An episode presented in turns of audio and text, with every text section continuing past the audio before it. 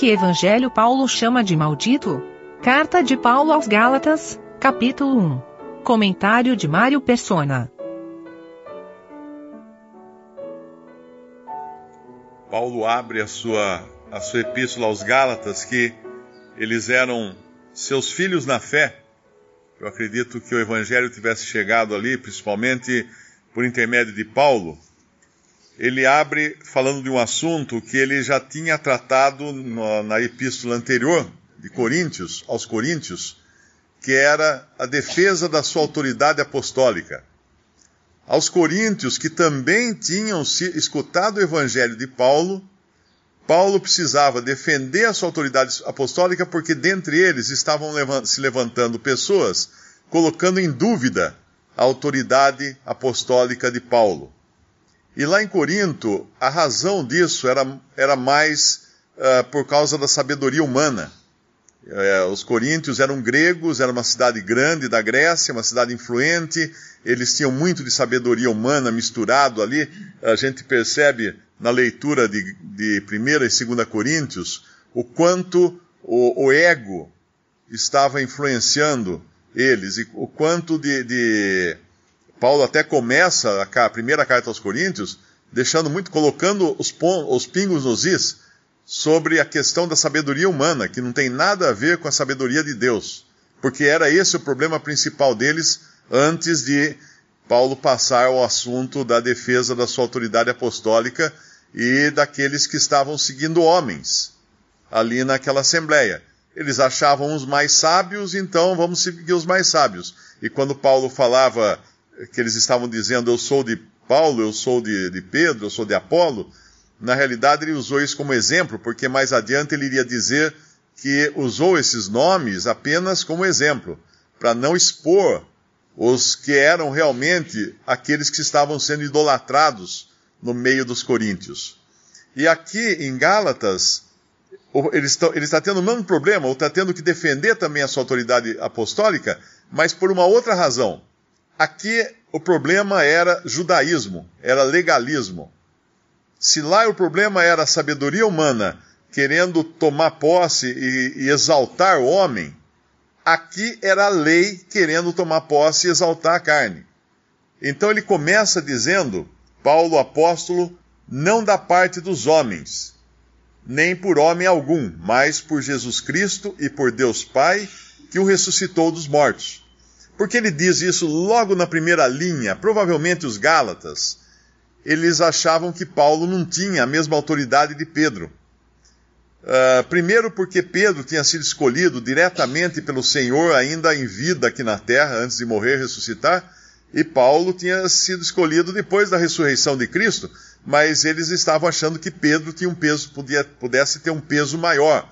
Por outra razão também, Pedro foi dado, como Paulo vai explicar no capítulo 2 de Gálatas, foi dado como apóstolo da circuncisão, enquanto Paulo foi dado como apóstolo da incircuncisão, o apóstolo dos gentios. Pedro tinha o seu ministério entre os judeus. E uma razão também desse, desse afeto que eles tinham por Pedro era que Pedro tinha, tinha escorregado para dentro do judaísmo. Paulo o repreende e ele conta essa história da repreensão de Pedro no capítulo 2 aqui de Gálatas, quando ele fala que ele precisou resistir Pedro na cara, porque quando ele, Pedro estava junto com aqueles que eram dos judaizantes, ele agia como judeu. Mas aí, quando eles iam embora, ele agia como, como gentil. Ele estava tendo, falando com os dois cantos da boca, dependendo das pessoas com as quais ele se relacionava. E Paulo disse que precisou repreender Pedro por causa disso. Então, talvez por essas características de Pedro, de ter sido escolhido diretamente pelo Senhor, e pelo, por esse, esse balanço aí, esse vai para lá, vai para cá, que ele estava demonstrando, obviamente de forma errada, uh, um, um certo favoritismo para com os judaizantes, Paulo tem que deixar muito claro isso logo no começo da sua epístola. Ele era apóstolo não porque algum dos outros apóstolos o tinha escolhido. Paulo, apóstolo, não da parte dos homens. Então, ele não tinha sido escolhido por homens. Nem por homem algum. Ele não tinha herdado de homem algum a autoridade apostólica. Isso aqui estabelece um princípio que é importante também, porque esses dois principais erros que nós vamos encontrar nessa epístola aos Gálatas, eles iriam continuar e chegar aos nossos dias. Ou seja, a ideia de que apostolado seja algo que nem dono de cartório. Você transmite para um herdeiro. E não existe isso. Pedro não deixou seu apostolado para outro. Pedro não, não elegeu outro para ficar no seu lugar. Porque não é, uh, não é uma coisa que você passa por descendência, né? por, por hereditariedade, o apostolado. Não existe isso. Um apóstolo não pode uh, eleger outro apóstolo. E isso Paulo deixa claro logo no primeiro versículo. Paulo, apóstolo, não da parte dos homens nem por homem algum. Por quê? Porque o homem não pode escolher apóstolo. É só Cristo que podia escolher apóstolo. Ele escolheu os que andaram com ele na, no início do, do seu ministério. Judas era aquele que iria traí-lo. Ele foi escolhido também, Judas, mas o Senhor já fez isso sabendo o que ia acontecer. Na falta de Judas, os discípulos usaram um artifício que era da lei que era o sorteio, no capítulo 1 de Atos, algo que eles fizeram antes de ter o Espírito Santo para ajudá-los nas decisões. Na, na lei dizia para lançar sortes no regaço para tomar uma decisão. Então eles fazem isso e entra então uh, mais um apóstolo no lugar de Judas. Mas era um que também tinha andado com o Senhor, tinha visto o Senhor. Então ele tinha a prerrogativa para ser apóstolo.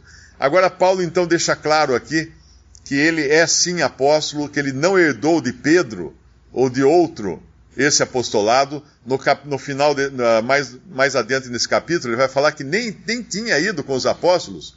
Quando ele, ele encontrou o Senhor, ele foi para a Arábia. E depois ele foi se encontrar com Pedro, 15 dias, eu acho, e viu Tiago apenas e mais alguém, está um pouquinho mais adiante aqui nesse, nesse nosso capítulo, quando ele fala que uh, no versículo 15: Mas quando aprove a Deus que desde o ventre de minha mãe me separou e me chamou pela sua graça, uh, revelar seu filho em mim, para que eu pregasse entre os gentios, não consultei carne nem sangue.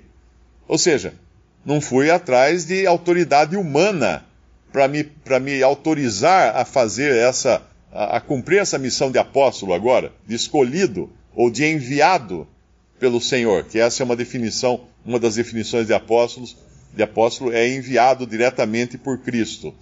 Uh, nem tornei a Jerusalém, versículo 17, a ter com os que já antes de mim eram apóstolos, mas parti para a Arábia e voltei outra vez a Damasco.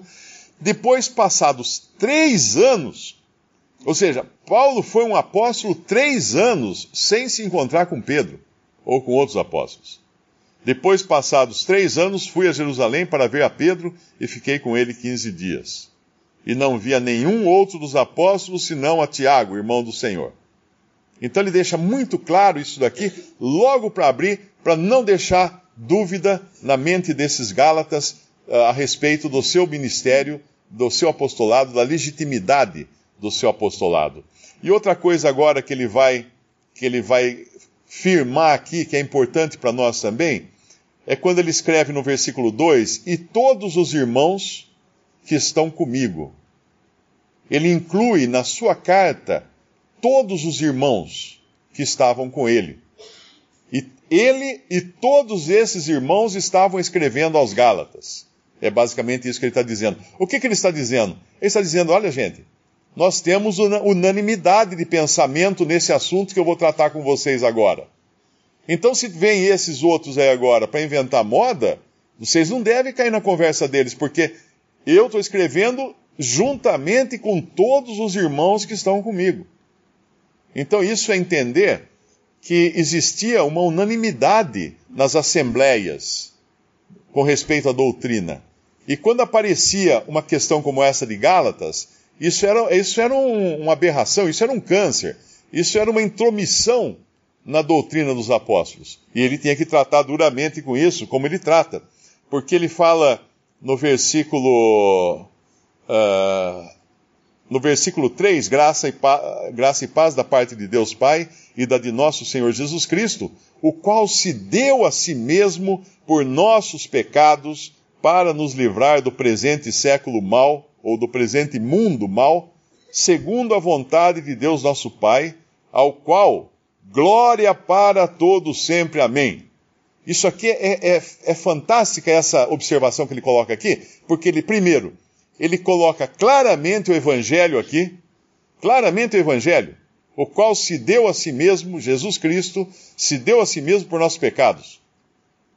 Ele estabelece um outro princípio importante, que era a questão do crente não ser terreno, mas ser agora celestial para nos livrar do presente século mau, do presente mundo mau, da presente era má, segundo a vontade de Deus nosso Pai. E a terceira coisa que ele confirma, que ele firma aqui, né, que ele estabelece aqui, ao qual glória para todos sempre. Amém. Então, basicamente, essas três coisas estavam sendo negadas pelo, pelos Gálatas. Eles estavam negando o sacrifício de Cristo como suficiente para a salvação de alguém, do pecador, porque eles estavam sendo uh, iludidos por judaizantes que queriam introduzir obras da lei como necessidade para ser salvo. Ah, tá bom, você pode crer em Jesus, mas você tem que ser circuncidado, você tem que guardar os mandamentos da lei, você tem que seguir isso, seguir aquela regra, etc, etc. Não, não, espera aí. É Jesus Cristo quem se deu a si mesmo por nossos pecados. E a outra coisa, se antes na lei uh, existia um lugar para o, o que seguia a lei neste mundo, com promessas terrenas, mesmo nesse mundo mal, que Deus prometia renovar ou restaurar para uh, estabelecer o seu reino, agora não tem nada a ver o crente com esse mundo mal e nem com a, o homem no seu estado natural. Porque a lei foi dada para o homem no seu estado natural. A lei foi dada basicamente para o homem na sua carne ainda antes da, da, da obra de Cristo. E o homem, a lei dava motivo, ou dava razão, ou dava uma margem para o homem se gloriar na carne. Para o homem se gloriar na carne. Porque a pessoa podia falar assim: Ah, eu, uh, gra graças te dou, ó Deus, porque eu não sou como esse publicano. Eu dou o dízimo, eu jejuo, eu faço isso, eu faço aquilo. Isso era a lei. A lei dava essa margem para a pessoa se gloriar na carne. E a terceiro ponto que ele vai falar no versículo 4, no versículo 5, é isso aqui. Ao qual Deus, nosso Pai, glória para todo sempre. Ou seja, não, não tire a glória que é de Deus Pai. Não queira se gloriar na carne. E ele vai falar dessa glória na carne no capítulo 6, aqui de Gálatas, no versículo uh, ah, 12. Todos os que querem mostrar boa aparência na carne, esses vos obrigam a circuncidar-vos, somente para não serem perseguidos por causa da cruz de Cristo, porque nem ainda esses mesmos que se circuncidam guardam a lei, mas querem que vos circuncideis para se gloriarem na vossa carne. Mas longe esteja de mim gloriar-me, a não ser na cruz de nosso Senhor Jesus Cristo, pela qual o mundo está crucificado para mim e eu para o mundo porque em Cristo Jesus nem circuncisão nem incircuncisão tem virtude alguma, mas sim o ser uma nova criatura. Então, quando vinham esses judaizantes querer colocar na cabeça do, dos Gálatas que eles deviam guardar a lei também para ser salvos, eles estavam simplesmente lançando o embrião de uma série de, de religiões cristãs que existem até hoje que dizem o mesmo que dizem a mesma coisa. Não, você pode ser salvo pela fé, mas precisa guardar o sábado. Mas você tem que se vestir dessa maneira. Mas você não pode comer esse alimento. Então, peraí, mas então é, não é mais pela fé. A guarda da lei dá motivo ao homem para se gloriar, porque a lei ela não tinha a função de salvar. Ela tinha a função de acusar o pecador para ele, uh, para avisá-lo que ele ia receber juízo, porque ele era incapaz de guardar a lei. Paulo fala numa das suas cartas que, ainda que ele cumprisse todos os requisitos da lei, ele não podia evitar cobiçar. Como é que você consegue guardar esse mandamento não cobiçar? Porque o cobiçar acontece na mente humana. É impossível. E numa outra passagem, Paulo explica que se você errar num ponto da lei, você transgrediu a lei. Ah, mas eu não. Mas eu guardei o sábado. Eu, tá bom, eu, eu adulterei, eu roubei, eu assassinei, mas eu guardei o sábado. Não importa se você guardou o sábado. Ou se você guardou todos os pontos da lei e não guardou o sábado, que era da lei. Ah, eu guardei todos os pontos, menos o sábado. Não importa. Você, per você perdeu, porque você agora é transgressor da lei. A lei é um todo. A lei é um pacote fechado. Não adianta você querer ser transgressor de um item desse pacote e não dos outros, porque ela é uma coisa só. E aqui então ele vai agora dar essa, dar essa chamada neles de como eles tinham abandonado esse evangelho da graça para seguir algo que era para dar glória para a própria carne.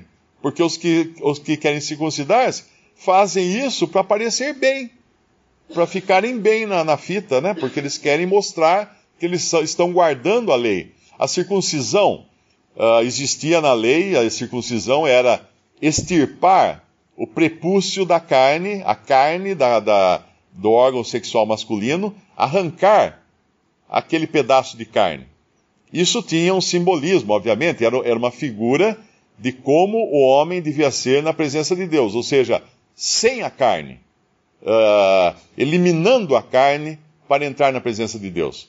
E havia não só a circuncisão, mas havia também a concisão, que infelizmente nas nossas Bíblias, ela, ela, essa palavra foi omitida, foi trocada em Filipenses capítulo 2, uh, ah, eu acho que é Filipenses capítulo 3, porque em alguns lugares Paulo está falando para eles que não precisavam circuncidar-se para receber a salvação, aqui é um outro assunto que é interessante isso, porque nas nossas Bíblias, no versículo 2, fala assim: Guardai-vos dos cães, guardai-vos dos maus obreiros, guardai-vos da circuncisão. Está errado esse, esse versículo na sua tradução.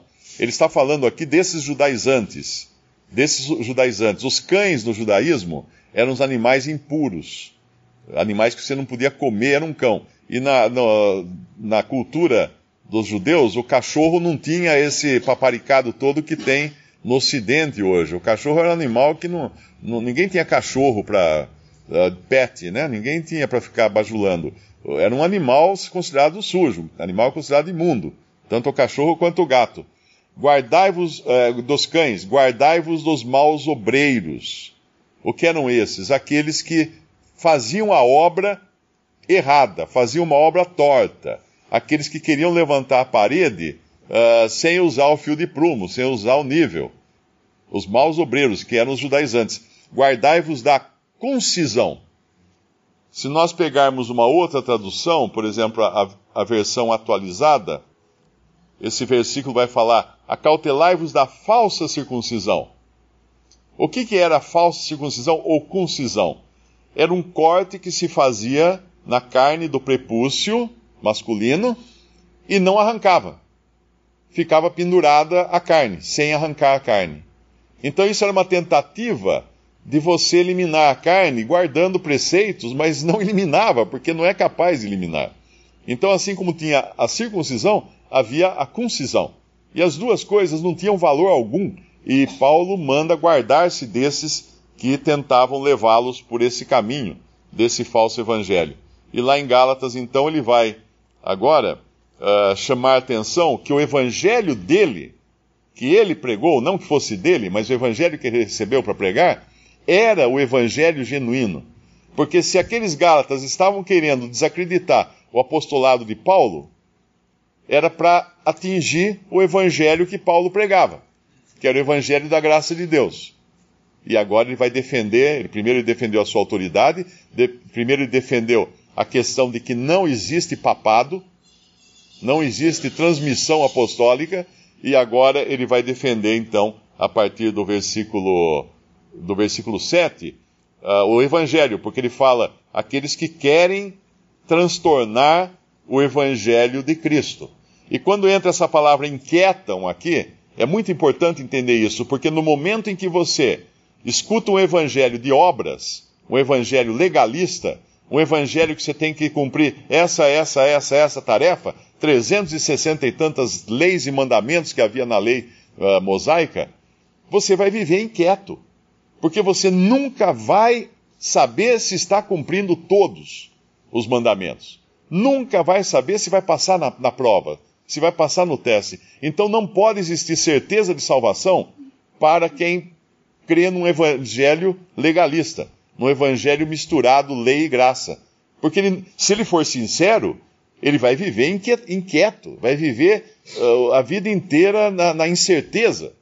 Se ele for um, um, hipócrita, aí ele vai viver bem, porque ele vai falar assim: bom, já cumpri essas, essas coisas aqui, as outras. Não, não esquece as outras, que as outras não estão no meu caderninho, são só essas daqui. Minha religião, o meu pastor falou que são só essas aqui que são importantes. Pronto, ele vai viver hipócrita, porque ele acha que está cumprindo a lei, quando a lei era impossível de ser cumprida. Só tinha um que era capaz de cumprir a lei, que era o Senhor Jesus, porque ele veio ao mundo sem pecado.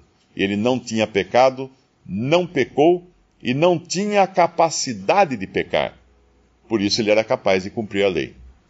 Versículo uh, ah, 29. Paulo já previa isso quando ele se despediu dos anciãos de Éfeso. Ele sabia o que ia acontecer no testemunho de Deus na terra.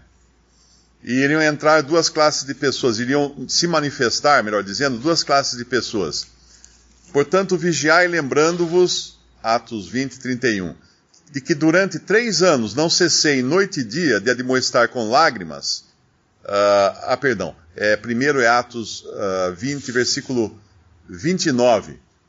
Porque eu sei isto, que depois da minha partida entrarão no meio de vós lobos cruéis, que não perdoarão o rebanho, e que dentre vós mesmos se levantarão homens que falam, falarão coisas perversas, e esse perversas pode ser trocado pelos pervertidas, lá do nosso capítulo de Gálatas, para atrair os discípulos após si. Então, duas classes de ataque que sofreria o testemunho de Deus na terra. Um, pessoas de fora, atacando.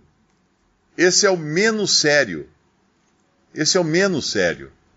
Porque o pior é o de dentro.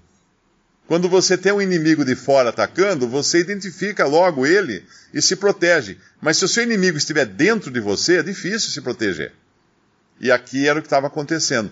Pessoas dentro, entre os irmãos, fingindo que eram irmãos, falando coisas pervertidas, que era justamente a perversão do Evangelho de Cristo.